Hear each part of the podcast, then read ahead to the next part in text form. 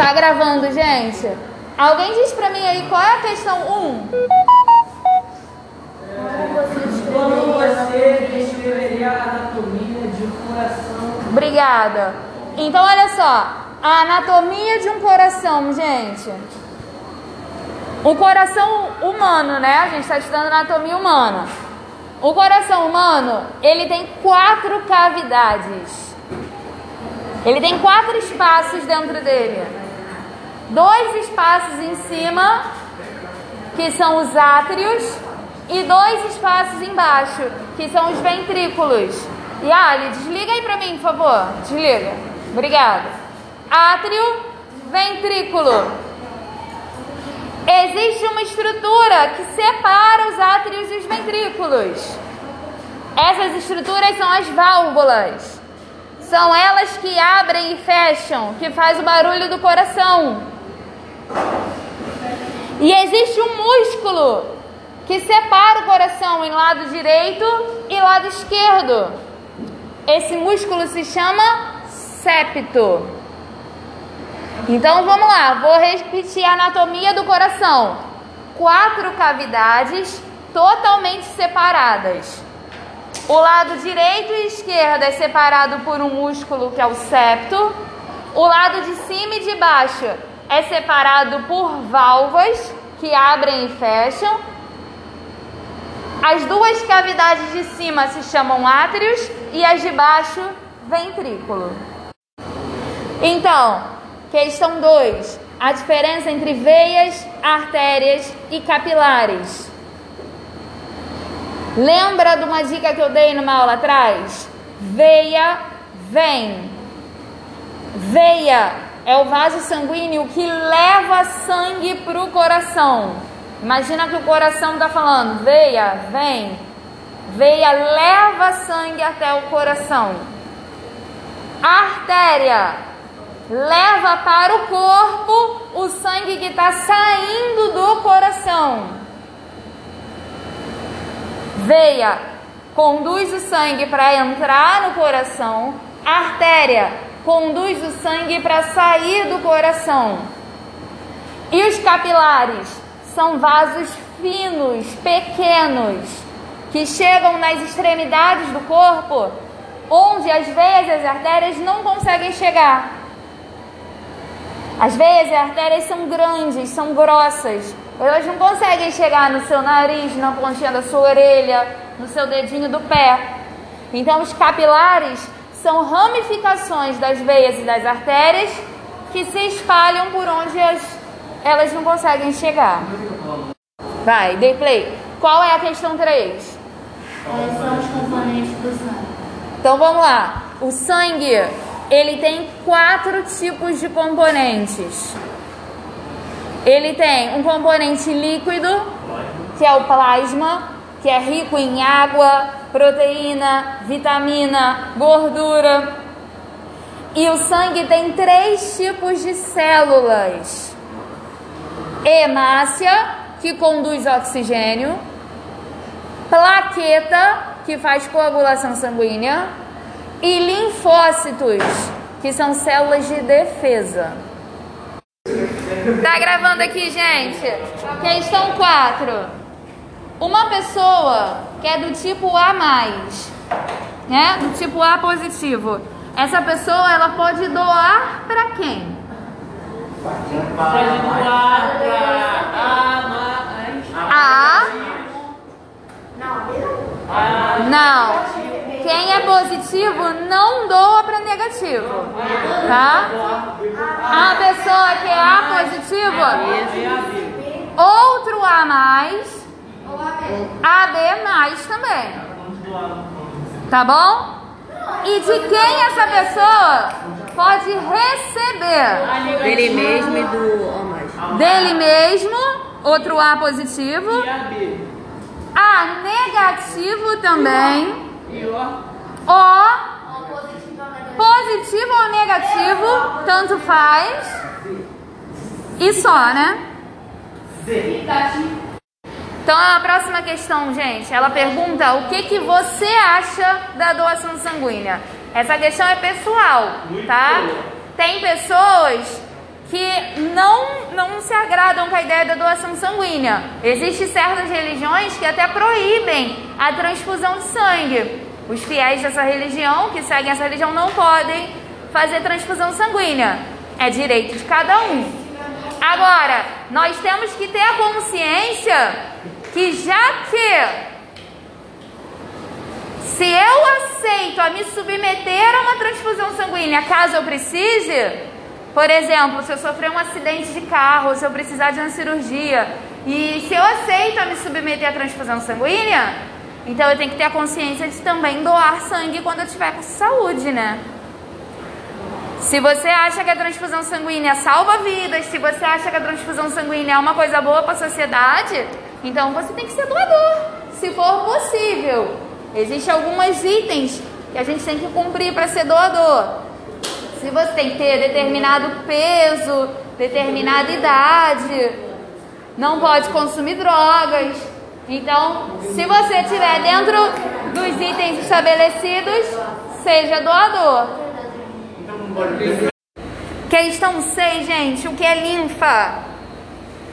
Quando eu falo de linfa, eu estou falando de um líquido que circula o corpo humano, também está presente em alguns outros animais, tá? Mas estamos falando da anatomia humana. Então a linfa é um líquido que circula o corpo humano, que ela é formada por muitas células de defesa que são os linfócitos, e água. A linfa é rica em água, água que ficou acumulada entre as células do nosso corpo. Água essa que vai ser lançada no sangue para passar lá no rim, ser filtrada e eliminada na urina.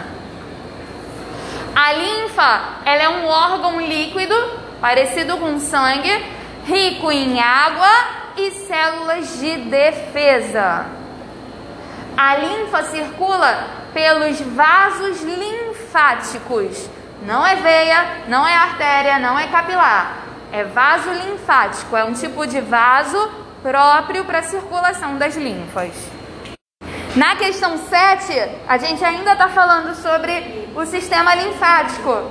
Eu pergunto, qual o objetivo da massagem linfática? Eliminar o quê? Água. Elimina a água que está acumulado nos músculos, na pele. Tá? A massagem linfática é um tipo de massagem que ativa o sistema linfático que ajuda a água que está acumulada no seu corpo ir para dentro do vaso linfático. Assim ela não fica mais acumulada ali. Quando a gente acumula água nos nossos órgãos, nos nossos músculos, a gente fica inchado.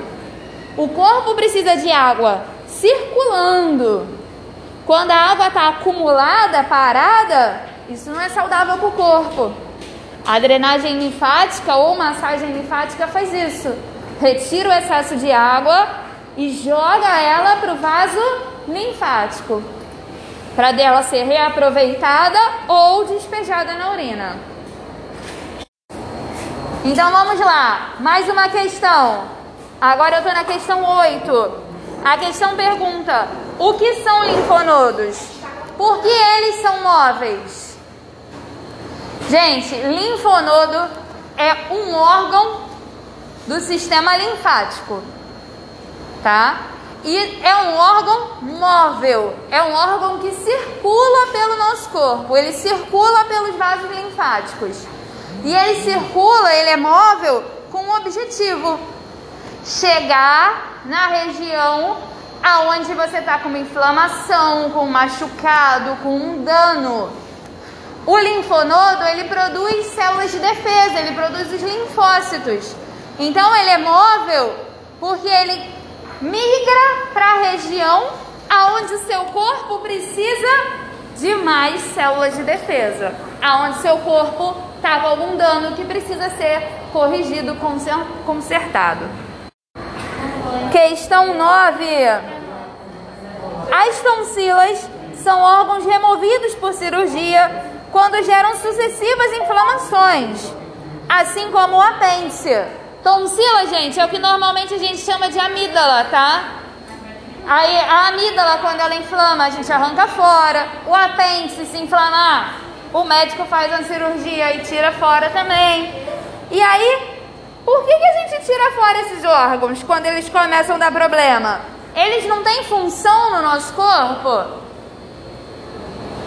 Tem, tem função sim. A tonsila tem função, o apêndice tem função, assim como o baço, o fêmur, o linfonodo.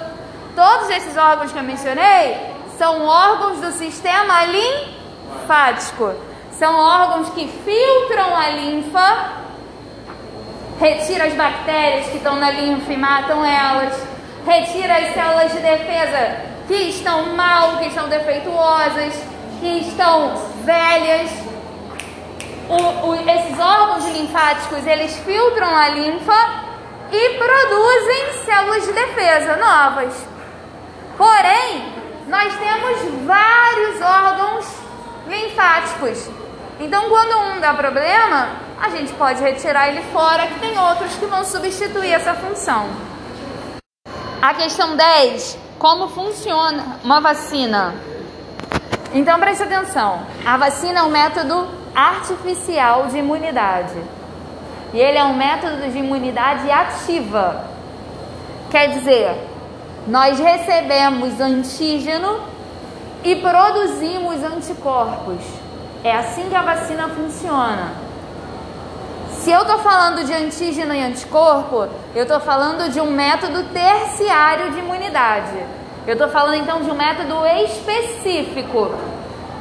A vacina me gera imunidade, quer dizer, me gera defesa contra uma doença específica.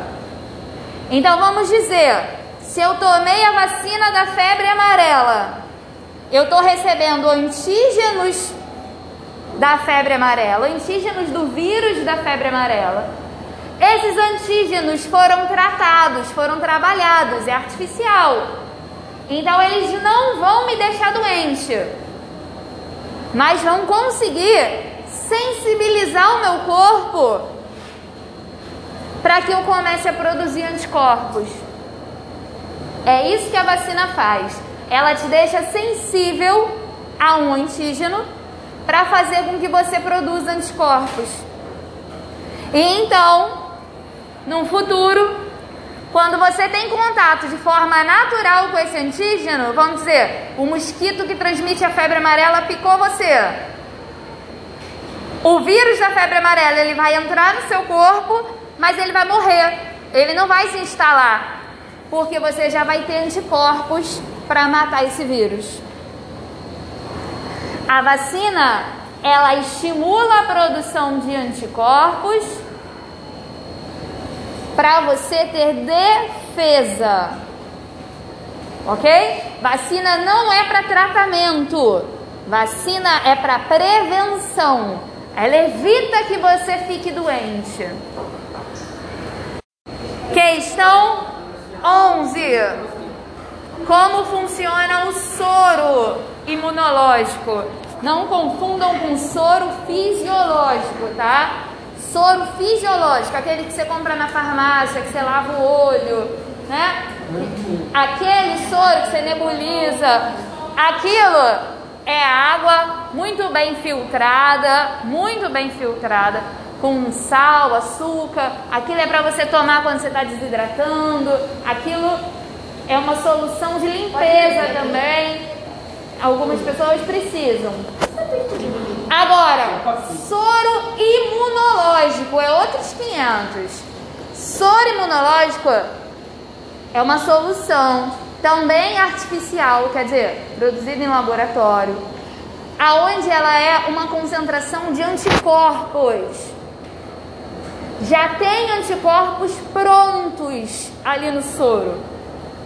Porque se você se expor a um antígeno, que age de forma rápida, você já toma o soro, então você já fica com anticorpos prontos para combater esse antígeno. Por exemplo, um escorpião me picou. O tempo que o meu corpo vai levar para produzir antígeno, desculpa, para produzir anticorpo contra o veneno do escorpião, às vezes esse tempo é tão grande que o veneno me mata antes. Então, se eu tomo um soro pronto, eu já estou tomando anticorpos direto na veia, e aí o meu corpo começa a reagir contra o veneno do escorpião, contra o veneno da cobra, contra o tétano, no caso do soro antitetânico, soro antirrábico. Existe soro para vários problemas. Todos eles são o quê? Anticorpos já produzidos em laboratório para fazer você reagir rapidamente a um antígeno que está te fazendo mal. Então, diferente da vacina, a vacina eu falei que era para prevenção, o soro é para tratamento. A vacina era uma imunidade ativa. Você recebia antígeno e produzia anticorpos. O soro é uma imunidade passiva. Você já recebe anticorpos prontos. A questão 12. Qual a importância do aleitamento materno? A importância é tremenda. Aleitamento materno é muito importante por vários motivos. Por motivos que não tem nada a ver com a aula que a gente está vendo aqui, mas que eu vou citar, porque ele cria vínculo entre a mãe e o filho. Porque o aleitamento materno faz bem para os músculos da face da criança. A criança, quando suga no seio materno, ela trabalha os músculos da face, ela fica com uma fala melhor, uma mastigação melhor, uma articulação da boca melhor. O aleitamento materno, ele é importante. Agora, pensando no que a gente está estudando, na visão imunológica, né? na, na visão de saúde, ele é importante porque é uma forma da mãe passar anticorpos prontos para o filho. Então, o aleitamento materno faz com que a criança ganhe anticorpos, ganhe proteína de defesa. Então, voltando aqui, vale a gente lembrar que do mesmo jeito que o aleitamento materno passa anticorpos para a criança, ele também pode passar antígenos. Então, uma mãe que é portadora do vírus HIV, vírus que causa a doença AIDS, a mãe portadora do HIV, ela não pode amamentar o filho. Porque o vírus do HIV, ele também passa pelo leite materno. Uma mãe que bebe álcool, que fuma, que usa drogas ilícitas, essa mãe, ela também não deveria amamentar, porque essas substâncias também passam pelo leite materno.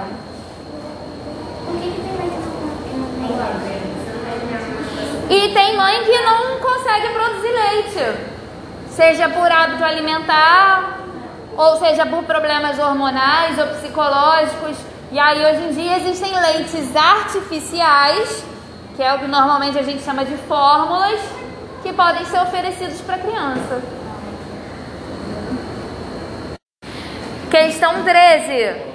O que são anticorpos? O que são antígeno? As duas coisas são proteínas. Proteínas importantes para o nosso sistema imunológico. Porém, anticorpos são proteínas de defesa, são proteínas que ajudam na defesa do corpo, e antígenos são proteínas de ataque. Antígenos são proteínas que ativam os anticorpos. Antígenos são proteínas que podem fazer mal à saúde. Antígenos são proteínas que fazem com que o sistema imunológico precise produzir anticorpos. Próxima questão, agora eu estou na 14. A frase 14 ela fala o seguinte: Criança que brinca na terra ganha anticorpos. Então vamos lá, essa frase ela não tá certa. A criança que brinca na terra ela não ganha anticorpos. Só existe um jeito artificial de conseguir anticorpo, que é pelo soro, e dois jeitos naturais de conseguir anticorpo, que é pelo aleitamento materno ou transmissão vertical, que é quando a mãe passa para a criança pela placenta, quando a criança ainda está na barriga da mãe.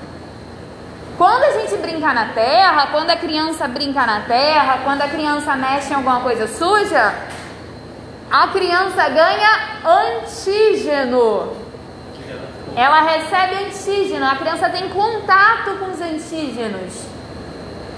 E o corpo dela, na presença do antígeno, o que, que o corpo faz? Começa a produzir anticorpo.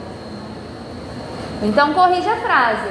A criança que brinca na terra tem contato com o antígeno e assim começa a produzir anticorpos. Vamos lá, agora a questão 15. Qual a função do, letra A, sistema cardiovascular? Então presta atenção. Sistema cardiovascular. Eu estou falando do coração e vasos sanguíneos. A função é fazer o sangue circular por todo o corpo. E com isso, quando o sangue circula por todo o corpo, nós temos a condução de oxigênio, gás carbônico, nutrientes e excretas.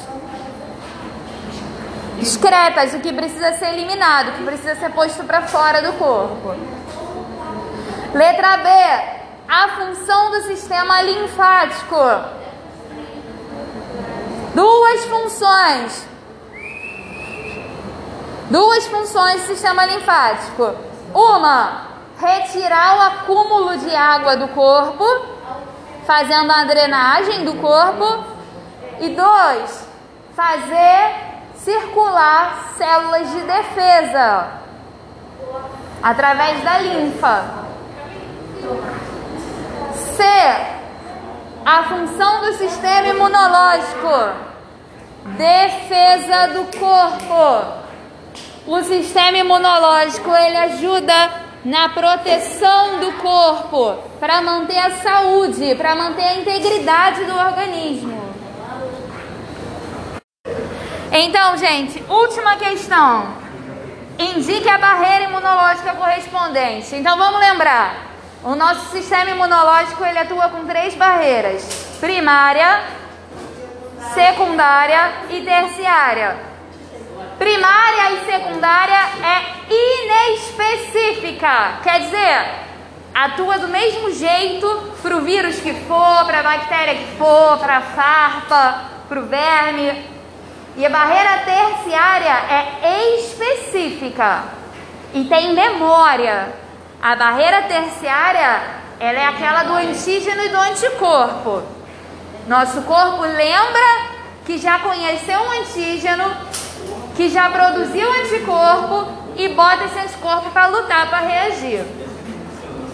Então vamos lá. Pele, primária, lágrima, primária. Tudo que é natural do corpo e externo do corpo vai ser primária. Febre. Febre agora já não é tão natural assim. Tá? A gente tem a febre quando a gente precisa reagir a alguma coisa. Tanto faz qual é a coisa. Então é secundária. Produção de anticorpos. Terciária. É específico. Calafrio, secundária. Diarreia, secundária. Acidez estomacal. Acidez estomacal é uma coisa comum, é normal. Seu estômago é um ambiente ácido. Então, primária. Fagocitose é uma célula ir lá e destruir uma partícula, comer outra célula, comer uma bactéria, digerir a bactéria. Fagocitose, lembra do Pac-Man? Secundária.